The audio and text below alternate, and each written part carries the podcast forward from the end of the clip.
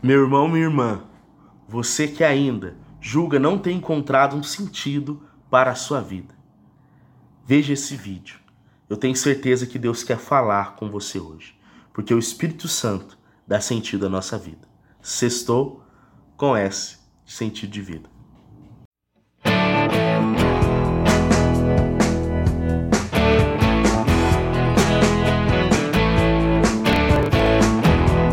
Falar do Espírito Santo é falar daquele que fundamentalmente dá sentido à nossa vida. Quando nós olhamos na Sagrada Escritura, nós vemos o Senhor nos dizer que ele soprou sobre as narinas do homem e esse homem tornou-se um ser vivente. Esse sopro que saiu do coração de Deus, da boca de Deus, é o Espírito Santo, que torna o homem um ser vivente. Portanto, se nós queremos viver nós somos chamados a viver nesse Espírito Santo, que fundamentalmente sustenta a nossa vida, não só materialmente, mas sustenta a nossa vida como um todo. E quando eu, de certa forma, me esqueço dessa realidade, ou seja, esqueço de quem verdadeiramente eu sou, alguém sustentado pelo Espírito Santo, eu começo a perecer. Eu começo a ficar longe desse amor que dá sentido à minha vida. O Espírito Santo para nós, meus irmãos e minhas irmãs, é o ar que nós respiramos. E quando nós pensamos em ar, a gente pensa em vida. Eu não consigo viver sem ar, eu não consigo viver sem oxigênio. Inclusive, quando nós vemos alguns jogos de futebol ou algum esporte qualquer que, que são realizados na, na altitude, onde o ar é rarefeito, a gente vê uma dificuldade enorme na respiração e a gente vê um fato acontecer dentro dessas partidas de futebol ou ainda normalmente aquelas pessoas que não estão acostumadas a ir para esses lugares. Imediatamente, quando nos falta oxigênio, nós ficamos inconscientes. Inconsciente seria sem ciência, sem conhecimento. E a experiência de Deus, a experiência do Espírito Santo, é uma experiência de conhecimento, de conhecimento de Deus. Então, quanto nos falta o Espírito Santo, falta o conhecimento de Deus. E se eu sou chamado a ser outro Cristo, falta o conhecimento até de mim mesmo. E quando eu não me conheço, eu começo a literalmente dar murro em ponta de faca. Porque eu não me aceito, porque eu não consigo viver a minha vida do jeito que eu sou. Então eu começo a construir coisas sobre mim mesmo, falsas idealizações, que de fato, quando não supridas, me colocam down, me colocam para baixo. E eu sou chamado, meu irmão, a minha irmã, a superar todas essas coisas, porque Deus me ama, porque Deus te ama. Então, se Deus nos ama, é preciso que nós façamos a experiência do conhecimento desse amor, porque conhecendo esse amor plenamente, nós somos impelidos a amar, impelidos a sair de nós mesmos, das nossas convenções e de todas essas criações que eu acabei de citar. Então, quando nós conhecemos a Deus, no fundo, no fundo, nós estamos conhecendo nós mesmos, porque nós somos a imagem e semelhança desse Deus. E isso, meu irmão, dá sentido à nossa vida.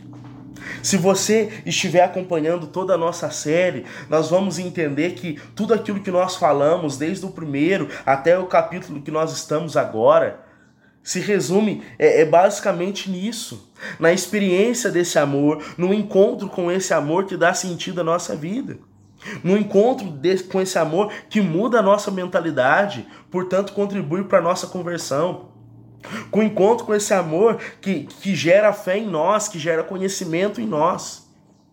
Com o encontro com esse amor que é capaz de fazer com que nós nos superemos, com capaz com que nós é, superemos a nossa mentalidade de pecado, a nossa concupiscência.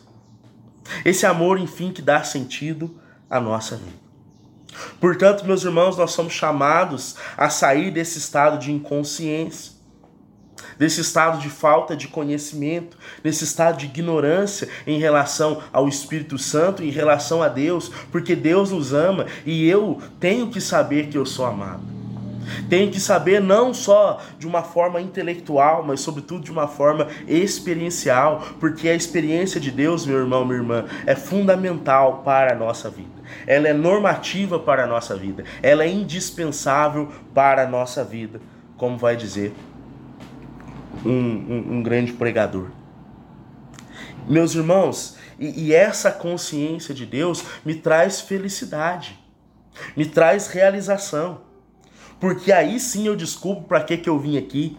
Aí sim eu descubro o que, que eu estou fazendo nesse vale de lágrimas. Aí sim eu entendo o sentido do sofrimento, por exemplo, que nós meditávamos no capítulo 2, no episódio 2.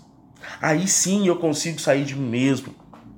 Aí sim eu paro de eh, pedir migalhas de amor é, é, para as circunstâncias que me cercam.